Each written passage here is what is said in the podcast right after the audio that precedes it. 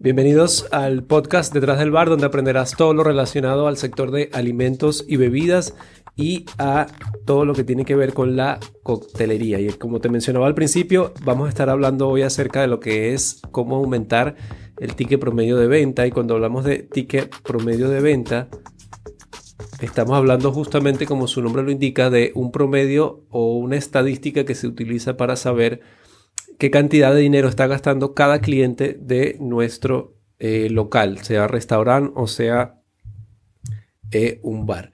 ¿Cómo lo calculamos esto? Simplemente si lo vamos a hacer por mesa, podemos hacerlo dividiendo el consumo total de esa mesa, obviamente sin los impuestos, y eso lo vamos a dividir entre cada uno de los eh, comensales que hubo en esa mesa y vamos a tener entonces un, promedio de cuánto fue la venta que se hizo por mesa. Si lo quieres hacer en general por toda la venta de la noche, lo que tienes que hacer es igual, dividir la venta total que hubo entre la cantidad de personas que asistieron. Ahora, cuando generalmente estamos hablando del ticket promedio, eh, aparece un término muy utilizado hoy en día que es el upselling, no sé si lo han escuchado, y Generalmente lo que te dicen es para subir ese ticket promedio lo que tú necesitas es hacer una especie de upsell o una especie de eh, refuerzo a la venta. Ahora, ¿qué significa ese término upselling? Eh, este término hace referencia a eh, si el cliente quiere algún producto o te ha pedido algún tipo de producto, lo que tú haces es generalmente ofrecerle igualmente un producto similar al que él quiere, pero que aumente un poco la ganancia, o sea, que sea un poco más costoso para obviamente yo tener un mejor retorno de inversión. Ahora, cuando hablamos de upselling, no es simplemente venderle lo más caro al cliente que tenemos allí. Cuando estamos hablando de upselling, estamos, es importante que entendamos eh, lo que en verdad quiere el cliente. Y de hecho, hoy acá te voy a dar algunos tips que te van a ayudar a comenzar a aumentar ese ticket de venta aplicando el upselling, pero de la manera adecuada. Cuando entendemos lo que quiere el cliente o a qué va para nuestro local o a qué va a nuestro bar, se hace mucho más fácil el poder hacerle este upselling. Es importante que pongamos primero los eh, intereses o los gustos del cliente para que sea más fluido y más importante todavía para que ese cliente vuelva nuevamente a nuestro bar, que es lo que queremos. Lo primero es conocer de adentro hacia afuera tu producto. ¿Qué quiere decir eso? Que si tú no conoces lo que vendes, pues lamentablemente no lo puedes vender. Y este es uno de los primeros fallos, pero es uno de los fallos más grandes. Es importante que todo el personal de venta pruebe el producto que tú estás vendiendo y eh, que lo conozca, que conozca incluso los destilados, que conozca los platos, que conozca un poco acerca de la historia de, de esos tipos de productos, que conozca el sabor, la mezcla y así para poder saberlo recomendar. Otro punto, el siguiente sería construir confianza y saber recomendar. En este caso, estamos hablando en el caso de los clientes que son nuevos, los clientes que llegan por primera vez.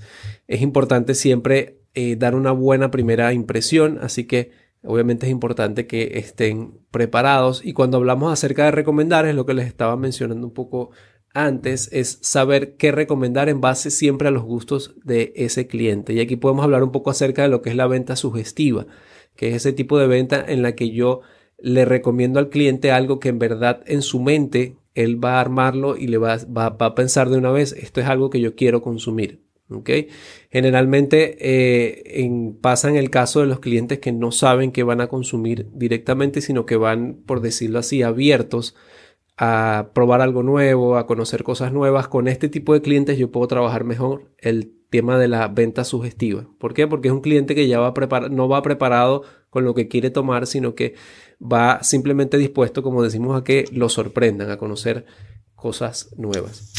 También es importante saber leer y entender al cliente o saber conocer la sala, el piso, como dicen en algunos países, eh, es simplemente entender en qué en qué momento del día están eh, las personas que tengo allí, si eh, hace frío, si hace calor, si ya comieron, si van a comer, para poderles recomendar lo que ellos necesiten. Incluso es importante saber si eh, ese cliente va a una reunión de trabajo, pues ya yo sé que ese cliente yo no debo hacerle muchas recomendaciones, no debo interrumpirlo mucho, no debo estar mucho tiempo con él en la mesa Y pasa igual generalmente en el caso de las parejas. Si tú te das cuenta que hay una pareja que va a disfrutar un momento junto, pues no se recomienda tampoco que tú estés tanto tiempo así haciendo las recomendaciones, porque es una persona, es un grupo de personas que van a algo en específico, entonces no van como que a recibir toda la experiencia completa que tú necesitas darle. Entonces siempre es bueno que sepas leer esto de tus clientes. Otro punto súper importante que a veces no le damos el valor necesario es crear experiencia. Cuando hablamos de crear experiencia es entender qué le estoy ofreciendo a mi cliente. Eh, es entender por qué le estoy ofreciendo lo que yo le estoy dando en mi upselling y por qué no eh, darle de repente un trago a las rocas, por qué no darle de repente un whisky a las rocas. Es entender por qué si él me pide, por ejemplo, un Jack Daniel a las rocas, por qué yo no le puedo ofrecer entonces un old fashion o una variante de old fashion que yo tengo.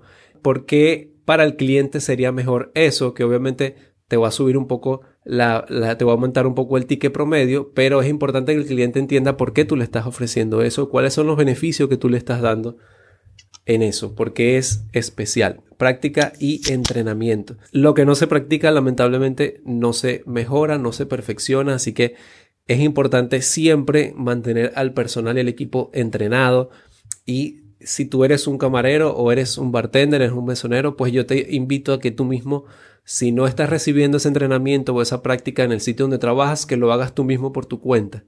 Que trates siempre de seguir aprendiendo, de seguir viendo cómo puedes mejorar tu servicio, cómo mejorar tus habilidades. Eso hace que ya tú como persona eh, subas un peldaño más y tengas obviamente más valor. Otro punto interesante es tratar siempre, sobre todo los clientes nuevos, tratarlos de que se conviertan en clientes recurrentes. Eh, esto es, por decirlo así, una de las bases de eh, lo que se llama la, la, hostelería o lo que se llama lo que nosotros trabajamos, porque no hacemos nada con los clientes que solamente vienen nuevos. Los clientes recurrentes son, por decirlo así, como dicen por allí, los que pagan las facturas. Ya cuando ese cliente está allí, eh, le dediques un poco más de tiempo del que le dedicas al cliente que ya es recurrente. O sea, el cliente nuevo trata de dedicarle más tiempo porque ese es el cliente que tú quieres que vuelva, es el cliente que tú quieres que por medio del boca a boca le hable a otras personas y los invite a ese sitio. Así que trabaja un poco en eso. Excelente, es importante también que exista una excelente atención al cliente. Esto a veces, eh, por decirlo así, se cae de la mata, pero aún en algunos sitios hay esas fallas. Yo recomiendo que el flujo de trabajo sea siempre eh, natural, que esté el cliente siempre bien atendido, como le mencioné al principio, que sepamos si el cliente ya comió, va a comer, si está en pareja o va a una reunión. Otro detalle eh, interesante es que siempre estés verificando constantemente, constantemente el precio de venta de tus productos, de tus, de tus cócteles, de tus platos. Y recuerda que no siempre que algo sea más costoso implica más ganancia, ni que tú ofrezcas lo más costoso también implica mayor ganancia. Es importante que estés en Internet, estés en las redes sociales. Esto va a hacer que tu negocio sea encontrable. Hoy en día, una gran cantidad de personas utilizan las redes sociales, utilizan Google para poder encontrar sitios de esparcimiento, para poder encontrar bares y restaurantes. Así que es importante que mantengas una buena presencia en Internet, en las redes sociales y en Google y que acostumbres a responder los comentarios, acostumbres a responder las, los reviews que recibas en cualquiera de estas plataformas. En resumen, pues eh, aquí estamos hablando de dos técnicas importantes que hay que saber aplicar. Hablamos acerca del upselling y hablamos acerca de la fidelización. El upselling es más que simplemente impulsar las ventas, estamos hablando de hacer una experiencia completa al cliente que nos permita generar confianza. Debes conocer tus productos desde adentro hacia afuera, conocer todo lo que tú vendes y saber venderlo. Adapta tu enfoque según el cliente y la situación. No es una solución única para todos. ¿Qué quiero decir con esto? Que, eh, como habíamos mencionado, cada persona va a un, en un momento del día distinto y a algo distinto. Aprende a leer la sala, identificar cuándo sí y cuándo no vender. Perfecciona las habilidades a través de la práctica y experiencia, como te recomendaba.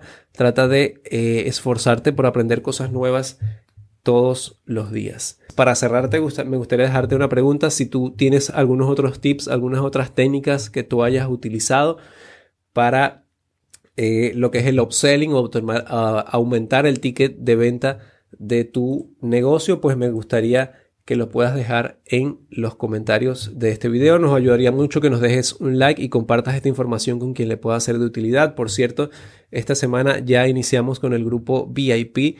Así que si aún no has ingresado, te cuento que ya eh, aún estás a tiempo porque ya esta semana iniciamos con el primer tutorial, que de hecho estamos hablando acerca de cómo hacer tu ginger beer en casa.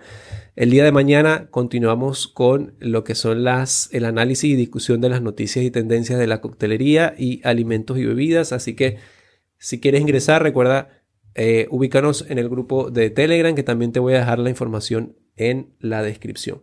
Nos vemos entonces en un próximo episodio la semana que viene, el día miércoles. Así que gracias por estar con nosotros el día de hoy.